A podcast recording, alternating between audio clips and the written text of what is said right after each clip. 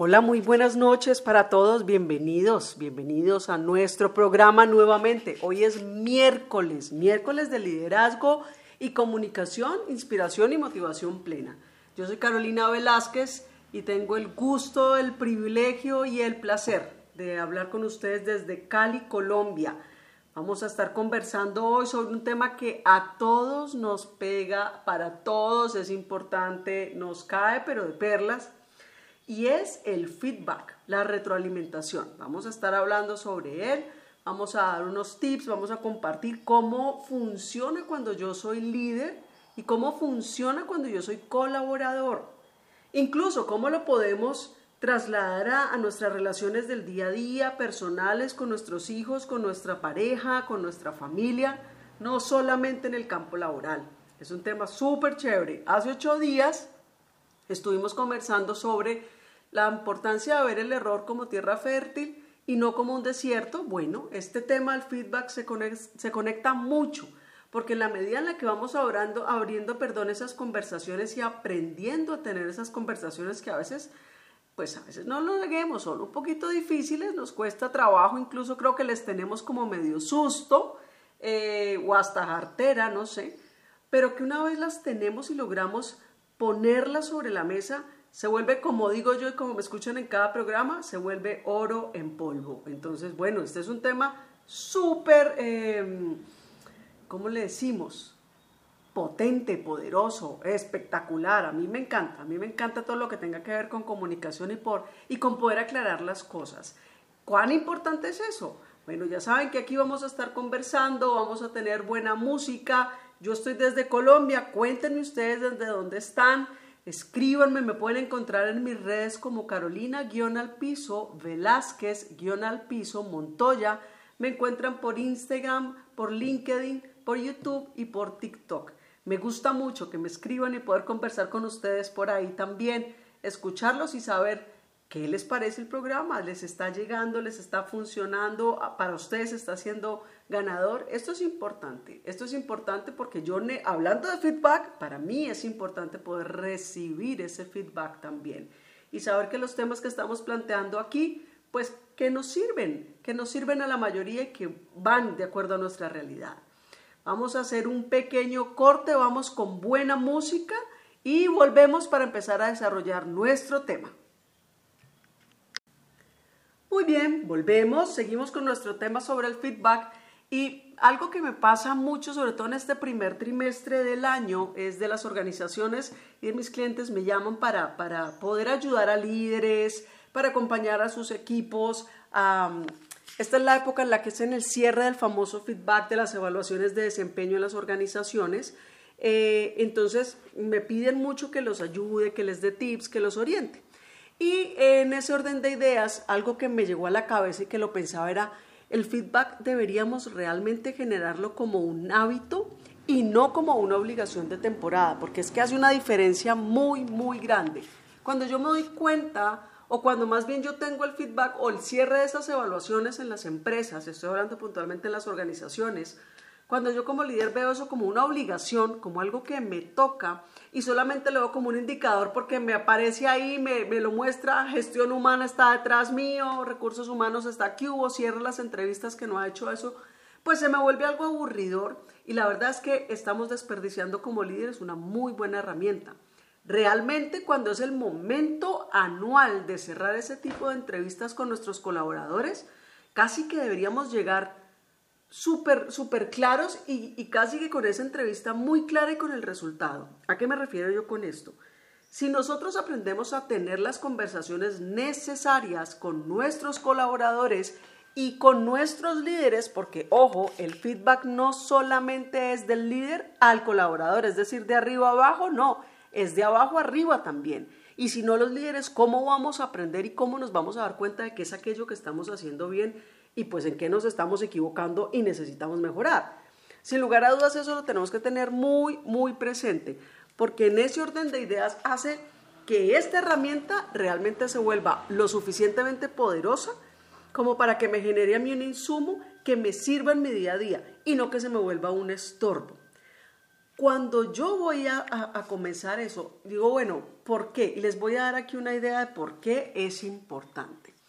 Todo aquel que tenga gente a cargo o que tenga un proceso, lidere un proceso, lidere un equipo de personas, sabe que obviamente la idea de liderar ese equipo es poder llevarlo al resultado máximo a los objetivos que nos estemos planteando y a aquellos que queramos y que la organización nos haya pedido. Es pues, en teoría, esa sería la razón de ser nuestra como líderes. Ahora bien, ahí tenemos que tener claro entonces por qué se vuelve tan importante y por qué realmente es una herramienta tan valiosa esta del feedback. Miren que a los que les gusta investigar sobre los temas académicos, hay un, em, hay un escritor que se llama Patrick Lencioni, que es uno de los expertos de coaching de equipos, y él tiene un concepto súper potente que se llama los cinco desafíos de un equipo efectivo. Es la pirámide, es una pirámide y viene con cinco niveles. Y explica cómo en la medida en la que uno trabaje eh, cada uno de esos niveles, pues te permite ir al otro. Incluso lo habla como las disfunciones del equipo. En mi caso yo las voy a leer y las, las, perdón, se las voy a compartir en positivo, de manera constructiva.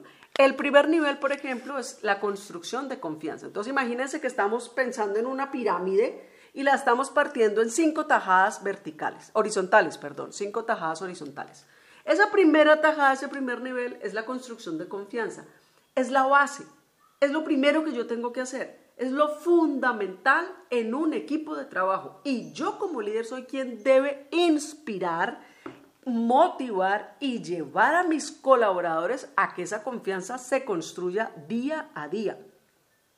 Eso no se ordena, no se da instrucción, no se exige. Se construye y se construye juntos de la mano. Es así de importante. En la medida en la que el equipo se siente en los niveles de confianza suficientes para incluso compartir equivocaciones, para incluso compartir miedos o momentos de atasque, de dificultad, y hacer que el ego no se interponga o el miedo no se interponga y puedan generar esas conversaciones de confianza, cuando yo logro ese nivel de confianza, entonces subo al siguiente nivel, es decir, tengo cimientos suficientes para ir en esa pirámide, en la construcción de la pirámide, ascendiendo al segundo nivel. El segundo nivel es el manejo constructivo del conflicto. Claro, si yo, y tiene, tiene sentido si lo piensan, si yo tengo un nivel de confianza ya construido, fuerte, robusto, pues ¿qué va a pasar en el conflicto? Que yo puedo estar sentado en la mesa con un compañero o con mi jefe o con todo un equipo y quien está al frente mío puede que no esté de acuerdo con lo que yo diga ni yo estoy de acuerdo con lo que él diga. Pero más allá de eso somos capaces de pasar por encima del conflicto y de trabajar en él, no quedarnos atascados en él entender que, bueno, que, aquello que, que, mi compañero mi jefe está diciendo de ahí, ¿qué podemos sacar y aprovechar? Y de lo que yo estoy diciendo, ¿qué podemos sacar y aprovechar también? ¿Y a qué le tengo que decir que no? ¿A qué tengo que renunciar? Eh, ¿Qué es aquello que tengo que soltar porque no está aportando a lo que necesito? Cuando yo entiendo en ese conflicto que voy, no voy al conflicto, perdón,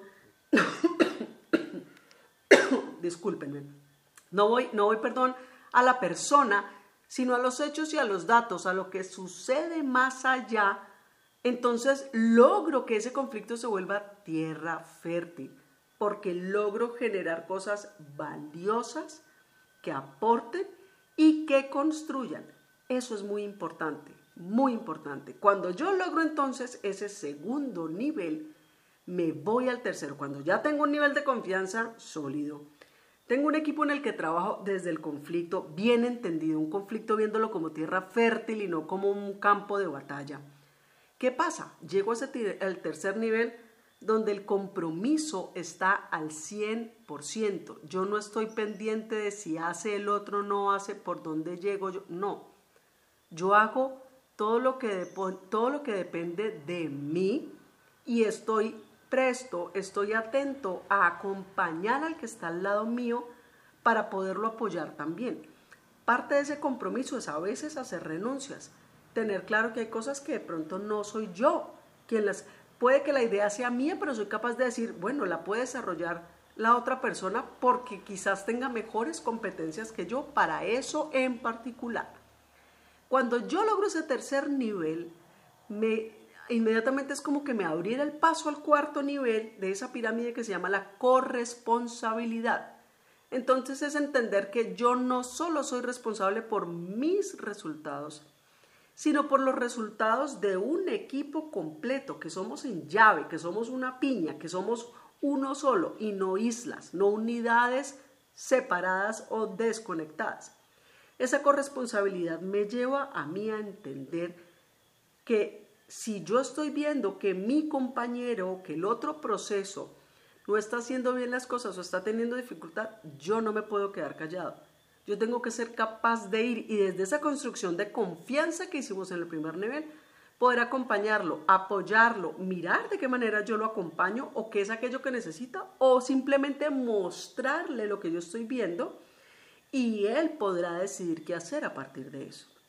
Cuando logro esos cuatro niveles, llegó el último nivel que se llama la comunidad de resultados, es decir, todos juntos logramos un resultado en equipo, con nuestro líder acompañándonos, pero todos llegamos hasta la cima y la logramos. Y logramos no solo el resultado esperado, sino incluso más allá. ¿Por qué les cuento este concepto? Porque el feedback se vuelve fundamental para ascender en cada uno de esos niveles, porque se vuelve herramienta y se vuelve em, motivo suficiente para yo poder generar insumos que le aporten a esa construcción y que todo radica, aunque parezca mentira, todo radica en conversaciones tenidas a tiempo con la persona correcta, en el momento correcto y sobre el tema correcto. ¿Cómo vamos hasta aquí? Esto es súper interesante. Vamos a ir a un corte, vamos a escuchar buena música y volvemos para darle continuidad a nuestro tema. No se vayan, ya regresamos. Muy bien, volvemos, seguimos aquí sobre nuestro tema de feedback. Esto es RSC Radio. Aquí se escucha buena radio, se escucha buena música y la gente de aquí, todos somos gente chévere. Qué rico estar aquí nuevamente. Seguimos con nuestro tema y estamos hablando entonces sobre el feedback. Voy a compartirles cuál es mi definición o la que yo he construido desde eh, mi experiencia en los años de trabajo. Muy bien, el feedback, lo primero que tengo para decir es es una fuente de conversaciones como insumo invaluable. Aquel líder que entiende que ese momento de feedback es una oportunidad supremamente valiosa, no solo para, para um, cerrar un indicador, sino para tener las conversaciones necesarias con el colaborador, poder generar los espacios suficientes y necesarios también para poder hacer esa retroalimentación es muy valioso. Si yo llego a una conversación de esas y simplemente lo veo como es algo que tengo que hacer, eh, qué jartera, venga, usted que tiene, yo que tengo, y no nos logramos poner de acuerdo, o incluso yo voy liderando desde el miedo y genero preocupación y angustia a mi colaborador, pues yo le digo que apague y vámonos, porque es una oportunidad muy potente que usted perdió. Cuando yo soy capaz de entender que ese es un espacio que mi, que mi colaborador, en el que mi colaborador no solo él puede crecer, sino que yo como líder también puedo crecer y evidenciar comportamientos que no están bien en mí, que incluso están impactando a mi equipo y yo no me he dado cuenta. Pues cuando yo los aprovecho, lo que estoy es ganando, pero con todas las de la ley. Entonces, son fuentes de, el, el feedback, perdón, es una fuente de conversaciones como un insumo invaluable, créanmelo, créanmelo, oro en polvo, como digo yo. ¿Qué más es el feedback? Es un estado de vulnerabilidad que manejado de forma asertiva trae consigo compromiso y liderazgo. ¿Por qué? Porque si yo como líder tengo a mi colaborador, o es hagan de cuenta si yo soy maestro y tengo a mi estudiante, si yo soy mamá y estoy con mis hijos, en fin, una conversación donde una persona esté pudiendo darle a otra o entregándole a otra aspectos de mejora y aspectos de fortaleza, tengo que entender que desde la vulnerabilidad ese es un espacio que requiere mucho acompañamiento y mucho respeto. Entonces, si yo lo manejo de una forma asertiva, imagínense cuán valioso es para ese colaborador que yo le pueda decir qué está haciendo bien, cómo lo ha venido haciendo, en qué lo veo fuerte y qué es aquello que creo que puede mejorar. Alguien que me está queriendo de esa forma, que me está diciendo todas esas cosas, es porque genuinamente me quiere y me quiere bien, como digo yo. Cuando yo voy desde el amor y el respeto hacia ese otro, vuelvo y repito, puedo ser yo líder, mamá, papá, profesor, adulto, compañero, amigo, la relación que usted quiera. Cuando yo voy desde el amor y el respeto y le logro entregar a ese otro algo valioso para que él pueda crecer, para que él pueda hacer conciencia y se dé cuenta de que hay algo que si lo mejora, pues la va a sacar del estadio y que hay algo que está haciendo muy bien y que la idea es que siga haciéndolo todavía mejor, pues hombre, le estoy dando un insumo muy, muy valioso. Y lo que, me, y lo que esa persona va a sentir hacia mí es un nivel de compromiso muy fuerte y mi liderazgo va a estar aún mucho más validado por ese comportamiento. ¿Qué más es el feedback? Es un espacio diseñado para ver el error como tierra fértil y no como un desierto. ¿Se acuerdan que en el programa anterior estuvimos hablando sobre ese tema? Sobreviviendo el error como tierra fértil y no como un desierto? Bueno, un feedback es la posibilidad de poderle mostrar a ese colaborador aquello en lo que se está equivocando, pero no para caerle encima, sino para mostrarle, ven, esto pudo haberse trabajado de esta forma, pudimos haber hecho distinto, aquí puedes trabajar, te puedo enseñar diferentes opciones. Entonces, una equivocación, un error, se vuelve tierra fértil porque soy capaz de capitalizarlo. No, la idea no es obviamente que ese error se, se repita 100 veces, pero tampoco la idea es que la otra persona por miedo no sea capaz de compartirlo conmigo o de aprender de él, porque nos estamos perdiendo una oportunidad de oro. Recuerden que aquel que lidera desde el miedo no consigue respeto ni consigue compromiso a largo plazo. Puede conseguir un, un rendimiento muy deficiente realmente al corto plazo, pero ahí no va a haber ninguna ganancia a largo plazo. Muy bien, ¿qué también es o no es el feedback? Una dualidad, cuando se confunde acompañar al otro con alcahuetearle o por incompetencia mía como líder, no mostrarle lo que yo estoy viendo que está haciendo mal o que debe mejorar. Y eso tiene que ser muy claro, porque es que así como nos podemos ir para el extremo de que hacemos un feedback que ya nos volvemos es mortíferos con el otro, nos vamos al otro lado, no, pobrecito, yo no le digo eso porque es que él se va a sentir mal. O no, yo no le digo porque es que qué jartera se va a enojar, entonces es una pereza, no sé qué. O yo tengo temor de acercarme a mi colaborador o a mi hijo o a mi esposo o a mi mamá o a quien yo tenga al otro lado para hacerle ese feedback. Y es terrible, porque le estoy negando la posibilidad a esa otra persona de mostrarle algo que no está haciendo bien, pero que esa persona no está siendo capaz de ver. Entonces es como, no sé, Veo a alguien que va caminando rumbo a una piscina, sé que no sabe nadar, la persona se va a tirar a la piscina, yo sé que no sabe nadar, tengo el flotador, la persona se tira a la piscina, se hunde, se ahoga y yo estoy aquí sabiendo que no sabe nadar, teniendo el flotador, pero quieta sin ayudarle de ninguna forma. Eso es lo mismo a que cuando yo estoy viendo a alguien que se está equivocando, que puede mejorar en algo y yo no se lo digo.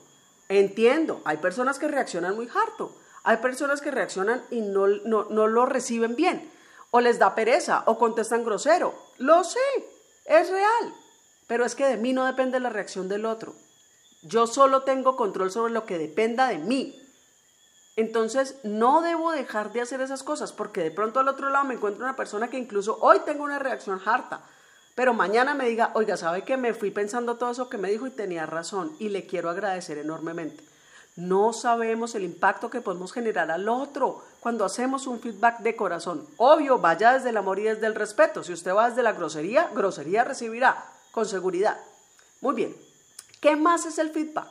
Es bienestar y desarrollo para el líder y para el colaborador, así como crecimiento exponencial para la organización. Total y absolutamente. ¿Por qué bienestar y desarrollo para el líder y el colaborador? Porque cuando yo soy capaz de tener una buena conversación en buenos términos y de manera constructiva, se genera como una especie de lazo dorado. Yo digo que es una especie de lazo de hilo dorado entre ese colaborador y ese líder, porque cuando las cosas se hacen bien, con buena intención, de manera concreta, de manera eh, eh, eh, coherente em, y por el bienestar también, y cuando yo soy capaz de recibir todo eso y entender que están construyendo y que me están ayudando a ser mejor persona, eso genera relaciones absolutamente potentes. Y si mi relación como líder es muy buena con mi relación, en mi relación con mis colaboradores, obviamente el trabajo que va a hacer el equipo es enorme y mucho mejor de lo que yo me lo esperaba. Lo mismo sucede en un salón de clase, por ejemplo. Si yo tengo un profesor que se conecta asertivamente con sus estudiantes, el nivel de aprendizaje de esos estudiantes es superior a si no se conecta. Claro, hay estudiantes que son capaces de aislarse de esa ecuación y decir, ok, simplemente por motivación propia, así como hay colaboradores en una empresa que por motivación propia hacen sus cosas. Pero con seguridad, cuando las relaciones y, y, la conexión entre ambas partes es mucho más potente, pues el crecimiento va a ser mucho más exponencial para la organización o el sistema al que estemos perteneciendo. Muy bien. ¿Qué más es feedback? Acciones concretas y emociones gestionadas. Porque cuando usted hace una conversación de feedback, una retroalimentación, Usted tiene que ser muy claro. Usted puede decir, listo, estás haciendo estas cosas muy bien, en esto hay fortalezas, en esto estás en oportunidades de mejora, te hago estas recomendaciones, pero tienen que quedar acciones concretas. Una, dos, tres acciones concretas, medibles y ejecutables. ¿Para qué? Para que la persona sepa cuál es el camino que tiene que tomar, cómo tiene que, caminar de aquí en adelante al respecto, o sea, que sí salga un, contenido concreto y conciso de ese feedback y no que sean, y no que sean como, como conversaciones en la nebulosa, que no se aterriza nada. Ahora, emociones gestionadas, ¿por qué? Porque en una conversación de estas pueden haber todo tipo de emociones, tristeza, alegría, rabia, eh, decepción, frustración, en fin. Y no quiere decir que no puedan existir esas emociones. Claro que sí, obviamente, ni robots que fuéramos, pero que sean emociones que yo por lo menos como líder debo ir desde el ejemplo enseñando a gestionarlas. Si yo estoy molesto, puedo transmitir esa molestia de una manera respetuosa. Si mi colaborador se está molestando, yo le puedo decir, oye, estoy percibiendo que esto te genera a ti molestia. Perfecto, cuéntame que, dónde está la molestia para yo también poder entender. Porque es que esa emoción es válida. ¿Quién dijo que si yo no la siento, entonces los demás no la deben sentir? O si yo creo que es ridícula, entonces es ridícula para los demás. En ningún momento. En la medida en la que yo sea capaz de validar desde el respeto esas emociones, podemos avanzar también. ¿Qué más es el feedback? Compromisos claros, inspiradores, ejecutables y en compañía. Y ahí soy muy concreta. Compromisos claros, como decía yo antes. Deje dos o tres acciones claras que usted pueda medir y que sean ejecutables. Que sean inspiradoras, es decir, que reten, por supuesto, pero que sean ejecutables. O sea, no le pida al personaje que de aquí a final de año tiene que eh, cuadruplicar eh, la cuota en ventas, por ejemplo, cuando, cuando vienen con un crecimiento eh, sistemático de, no sé, el 3%. Pues cosas por el estilo donde usted se dé cuenta que realmente se puedan hacer, que sean retadoras, sí, que inspiren, claro, pero que sean ejecutables y en compañía, es decir, cuando yo le pongo una acción a mi colaborador, no es solo para mi colaborador, yo lo acompaño. Es como con los hijos también. Cuando damos instrucciones, cuando le enseñamos a nuestros hijos, claro, nuestros hijos tienen que ir aprendiendo y desarrollarlo, pero debemos estar ahí como padres acompañándolos. Lo mismo pasa con nuestros colaboradores, no les vamos a hacer, pero estamos ahí para escucharlos, para resolver inquietudes, para orientarlos si vemos que están yéndose por donde no debe ser. Perdón, vuelvo con el ejemplo del, flotador y la persona que se va a tirar a la piscina sin saber nadar. No lo puedo dejar ahogar si estoy viendo para dónde va, ¿cómo lo voy a dejar ahogar? Muy bien, y por último, creo que para mí en el feedback, kilos de paciencia, objetividad y asertividad. Súper claro, ¿y por qué? Porque yo tengo que entender que no necesariamente como yo veo las cosas las ve el otro, y ahí es donde van los kilos de paciencia. Objetividad, porque así yo no, yo no tenga tanto feeling con mi colaborador, yo no puedo basar la evaluación en mi feeling, tengo que, que basarla en los hechos y en los datos de su trabajo. Y asertividad porque tengo que ir desde el amor y el respeto. Mi lenguaje debe ser un lenguaje respetuoso, que invite a la construcción y no a la destrucción de la relación. Bueno, ¿cómo vamos por aquí? Muy bien. Seguimos, seguimos en nuestro programa, vamos a un corte y continuamos ahora para contarles cómo se prepara uno para esa reunión de feedback cómo la debe uno manejar. Ya volvemos, no se vayan, ya regresamos. Muy bien, seguimos, seguimos, estamos en RSC Radio, esto es Liderazgo y Comunicación, Inspiración y Motivación Plena. Estamos hablando del feedback, ya hablamos, hicimos un resumen, una definición de lo que era feedback y cómo, cómo, cómo puede aplicar desde las diferentes relaciones. Si no lo alcanzaste a escuchar, si apenas te estás conectando al programa, no te preocupes. Eh, más o menos la otra semana o a principios de la otra semana, los muchachos de RSS, Radio están volviéndolo podcast y lo subimos a nuestras redes y a las redes de la emisora también. Así que ahí los van a poder consultar. Muy bien, seguimos entonces y ahora les quiero contar cómo debemos prepararnos, bien sea que yo esté en el rol de colaborador o en el rol de líder. Y aquí esta es una, eh, y aquí va a ser netamente organizacional. ¿Cómo me preparo como colaborador o como líder para este tipo de conversaciones? Muy bien. Entonces lo primero es pensar cómo está mi relación, si yo soy líder, cómo está mi relación con ese colaborador. Y si yo soy colaborador, bueno, ¿cómo está mi relación como colaborador con mi líder también? ¿Por qué? Porque aunque no lo queramos, eso va a permear esa conversación. Aquí es donde les digo, no esperar un año para hacer esa conversación. Si yo no he sembrado eh, buenas, buenas semillas, si yo no tengo una buena relación, pues esa conversación probablemente va a ser una conversación con mucha fricción, muy frenada, con poca construcción y en cambio con mucho tire y afloje. Es muy importante, vuelvo y le repito, que volvamos un hábito tener conversaciones permanentes con nuestra gente y no tienen que ser de una hora sentado en la oficina y todo el cuento. No, yo puedo tener conversaciones de cómo te has sentido esta semana, qué ha pasado contigo, ¿Qué, en, qué, en qué necesitas que te apoyo, qué necesitas de mí como tu líder.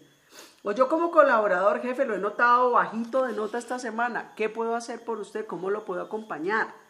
¿Hay algo en lo que le pueda apoyar? Yo puedo generar esas conversaciones. Siempre digo, inviten a un café. Y cuando invito a un café, digo, obviamente lo, lo, digo pues eh, usando la expresión, porque no es que vaya a llevarse a la persona por fuera de la oficina a tomarse un café, no, inviten un tinto en, la, en un café, un tinto en la oficina, eh, una aromática y conversen. Eh, es distinto cuando yo le voy a decir a alguien, oye, nos tomamos un café y ya sea alguien sabe que, quiere, que quiero conversar con él, a decir, venga, es que necesito hablar con usted probablemente la, la, reacción y como yo me sienta sea diferente. Pero si yo genero conversaciones permanentes, cuando me siente hacer las conversaciones de feedback que ya son establecidos por la empresa, no lo voy a sentir tan, tan acartonado, tan fuerte, tan rígido, porque voy a estar en una relación tranquila. Tengo que pararme desde lo que dependa de mí en esas, en esas conversaciones. Acuérdense que los juicios y las creencias tienen, entran y quieren sentarse en esa conversación y yo no puedo tener esas conversaciones desde los juicios y mis creencias.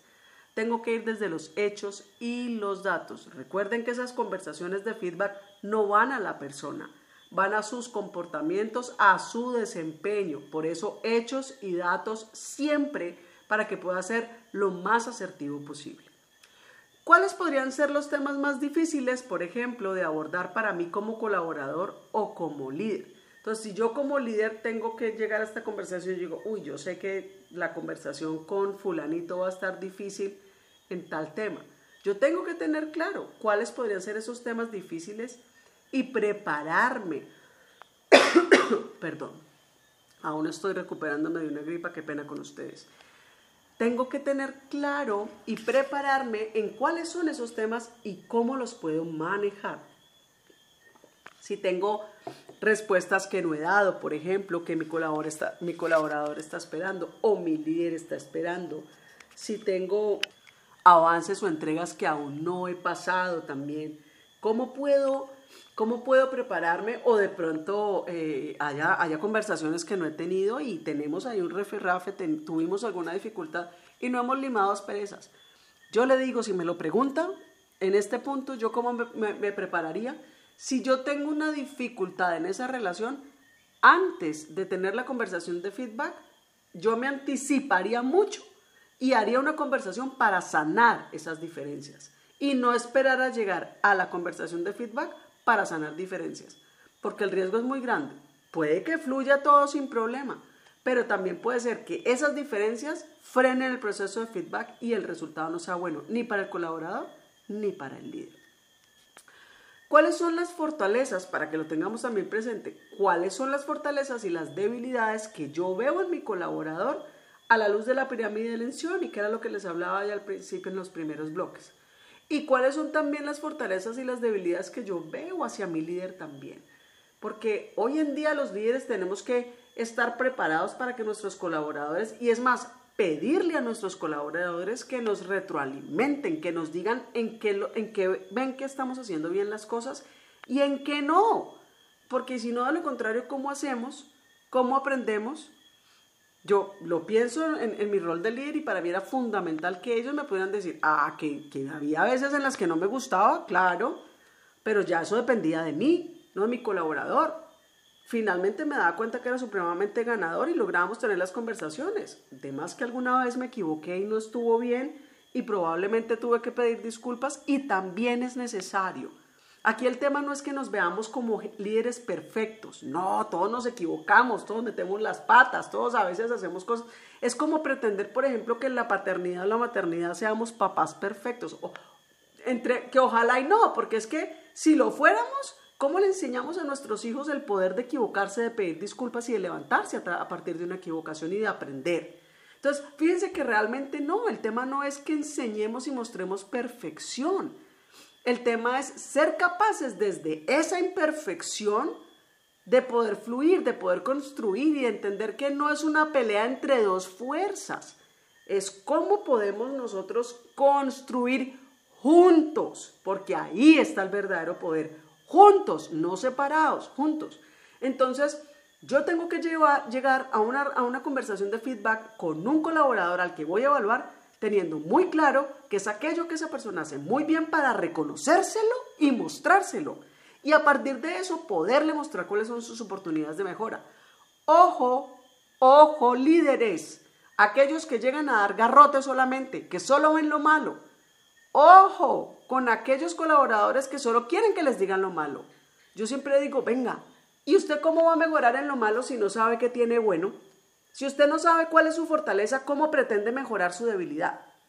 Así de sencillo, así de sencillo. Pongo el ejemplo del, carro pinchado, creo que este lo puse en uno de los programas anteriores. Si yo me pincho, es decir, si se me estalla una llanta del carro, yo sé que, eh, yo sé no, en la bodega de mi carro tengo lo que necesito para despincharme. Aquí en Colombia le llamamos cruceta, gato y los tacos. Pero si yo no sé que en esa bodega tengo esas herramientas, pues no me voy a poder despinchar, no voy a poder arreglar la llanta. Fíjense, estoy pinchada, tengo las herramientas, pero no sé que las tengo. Entonces no me sirven para nada. Lo mismo pasa. A veces tenemos comportamientos y fortalezas que son súper buenos, y que generan un impacto muy positivo al otro lado, pero que para nosotros son simplemente parte de nuestra forma de ser y no lo hemos visto como, una, como un plus. Cuando mi líder o cualquiera que esté alrededor me muestra ese plus y me dice, oye, es que cuando tú haces las presentaciones en público, la forma en la que lo hablas y lo dices genera mucha confianza al otro lado. Y puede que yo ni siquiera haya visto eso como un plus, pero cuando me lo están diciendo, lo puedo convertir en una herramienta poderosa. Y ese plus es el que me puede ayudar a trabajar en alguna debilidad que yo tenga. ¿Se dan cuenta? Entonces las debilidades solas no van, las oportunidades de mejora solas no van, tienen que ir acompañadas y apalancadas de lo que yo hago bien. Entonces, a una, a una, a una reunión de feedback, a una conversación de feedback, yo tengo que llevar claro qué es aquello que hace bien mi colaborador y cuáles son sus oportunidades de mejora, claras y concretas no divagando por el espacio, claro y concreto. Muy bien, eh, ¿qué tendría que pasar al final de la conversación para evidenciar que hubo ganancia para ambas partes? Yo tengo que llevar eso claro. Tengo que llevar, ok, y al final de este feedback, para mí como líder, ¿qué es importante que pase al final de esa, de esa, de esa reunión? ¿O qué tendría que pasar al final de esa conversación para yo decir, ok, aquí hubo ganancia para ambas partes? Porque es que si gana una sola parte, perdieron las dos, porque esto no es una competencia, vuelvo y digo, esto es una competencia de pulsos. Esto tiene que ser una conversación gana-gana. Mi colaborador también al final tiene que decir, ok, ¿cuál fue la ganancia para mi líder y para mí? Tiene que ser de ambas partes, corazones. Esto no funciona si no es así. Si uno solo se sintió ganador, los dos perdieron. Así de sencillo. Y por último, ¿Cuáles podrían ser algunos de los acuerdos y acciones que espero que salgan de dicha conversación? es decir, cuáles son esos pedidos efectivos que yo como líder le voy a hacer a mi colaborador y que probablemente mi colaborador quiera hacer también. Porque necesitamos que salgan acciones concretas, pedidos efectivos, hechos y datos sobre los que se va a medir a partir de esa conversación, pues el objetivo, el alcance, la meta, lo que quieran hacer de aquí en adelante. Porque si es una conversación que no tiene unos resultados concretos, medibles, unas acciones, ¿cómo la vas a medir entonces al final del proceso del año o del periodo que tú vayas a evaluar después? Entonces no fue oro en polvo, fue una pérdida de tiempo porque no, no, no generó nada concreto al final del día. Y de eso sufrimos mucho en las organizaciones. Hacemos reuniones pomposas, nos demoramos un resto de tiempo, contratamos al super hiper mega consultor pero al final no quedan ni planes de acción, ni acciones, ni hechos, ni datos. Y yo digo, no, no tiene que sacar nada elaborado. Con dos acciones contundentes, poderosas, concretas y ejecutables, usted con eso trabaja. Entonces, pedidos efectivos al final del día. ¿Ven? ¿Cómo no? Esto es parte de cómo creo yo que nos debemos preparar, tanto líder como colaborador, al momento de tener una conversación. Muy bien. Seguimos aquí en el programa, no se vayan, que ya viene también cómo preparar ese feedback. Siguen unos pasos y viene, volvemos con, con más música. No se vayan, ya regresamos. Muy bien, regresamos, regresamos y estamos en nuestro último bloque y aquí es cómo nos preparamos o cómo preparamos este proceso. El feedback debería ser un hábito permanente, la verdad. Pero cuando vamos a tener ese tipo de conversaciones, incluso, es más, me anticipo a temas que veremos más adelante en otros programas, ¿cómo deberíamos preparar esta o cualquier conversación? Y fíjense que lo primero que yo digo es, ¿para qué la quiero tener? ¿Cuál es mi propósito al final de esa conversación? Parece muy sencillo, pero no crean, no lo es. Porque a veces eh, o, más bien yo pregunto, cuando vamos a hacer ese tipo de conversaciones, mi objetivo es que mi colaborador quede eh, triste, apachurrado, frustrado o, incluso lleno de rabia. O que yo quede aburrida como líder, eh, frustrada. No. ¿Cuál es el propósito de esa conversación? Y tengo que tenerla muy clara. Entonces, si al final tengo que tener claro, quiero lograr mostrarle a mi colaborador ¿Qué es aquello en lo que está haciendo bien las cosas, aquello que no está haciendo bien? Y que podamos construir dos acciones, por ejemplo. Que poder trabajar con mi colaborador frente a su sistema de liderazgo porque siento que no está siendo tan asertivo. Quiero que se lleve dos o tres tips de cómo trabajar o que él mismo me genere a mí un insumo que me diga, quiero trabajar en esto que necesito fortalecerme. O sea, ¿qué es aquello? ¿Cuál es el propósito que tengo para esa conversación? ¿Con quién la voy a tener? Y parece mentira, pero es importante tenerlo presente. ¿Por qué? Porque si se dan cuenta, líderes que tienen varias personas a cargo, tenemos, los colaboradores son como los dedos de la mano, completamente diferentes. Entonces tenemos al que es práctico, solo hay que decirle dos o tres cosas, hechos y datos y ¡pin! Vuela. Y no necesita más. Hay otros que necesitan, una explicación más desde el discurso o más emocional o un acompañamiento más cercano. Y eso hace que yo tenga que preparar la conversación diferente si quiero que esa conversación cale y llego al otro lado. Aquel líder que dice, no, mi hijo de malas, usted es el que tiene que adaptar a mi estilo de liderazgo. No, no, yo personalmente creo que no funciona la cosa así. Claro, nosotros como líderes tenemos un estilo, sin lugar a dudas, y nuestra personalidad lo permea, pero los estilos de liderazgo son eh, fluctuantes y van dependiendo de la persona, del equipo y del momento de madurez en el que se encuentre esa persona como colaborador mía y ese equipo. Estos serán temas que hablaremos más adelante, me estoy anticipando. Pero es importante porque dependiendo de a quién vaya a hacerle yo esa conversación o con quién vaya a hacer yo esa conversación, mi lenguaje muy seguramente dependerá también y podrá variar. Muy bien, ¿qué más necesito yo? hechos y datos concretos, y se los decía antes, tener claro qué le voy a decir, cuáles son las, dónde está como la evidencia que me permite mostrarle con ejemplos aquello que está haciendo muy bien y aquello en lo que puede mejorar. ¿Por qué? Porque el ser humano necesita esos ejemplos para poder aterrizar los conceptos. Por ejemplo, si a mí me hacen una retroalimentación y me dicen, claro, es que yo siento que tú a veces eres, no sé, eh, um, eres muy radical en las posturas que tienes. Si yo no soy, no, logro tener claro o entender o, o, poderlo bajar, yo le puedo pedir a esa persona, tú me puedes dar un ejemplo de los momentos en los que yo me comporto de esa forma para yo entender mejor. Y eso me ayuda a aterrizar lo que me están diciendo. ¿Ven? Lo mismo, hechos y datos para ayudarle al otro a aterrizar lo que yo estoy viendo. Porque si yo lo estoy viendo y él no, va a necesitar un poco más de información. Muy bien. Les decía ahora, mi estilo y el estilo de quien recibe se vuelve muy importante porque mi personalidad y la personalidad del otro entran en juego así yo no lo quiera.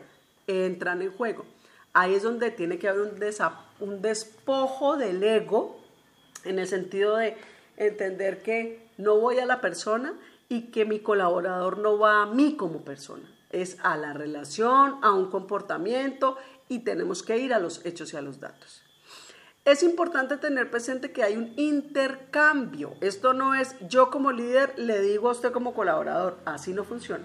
Es un intercambio donde nos escuchamos, exponemos, dialogamos, identificamos puntos en común, reconocemos diferencias y encontramos puentes gana-gana. Se los decía en el, en el bloque anterior, si hay uno solo que se sienta ganador y el otro perdedor, ambos perdieron, con seguridad. Yo puedo sentirme un poco triste, me puedo sentir hasta paullada, puedo sentir que, ah, con rabia, pero que yo al final sea capaz de decir, gané porque me di cuenta de cosas que antes no había hecho conciencia.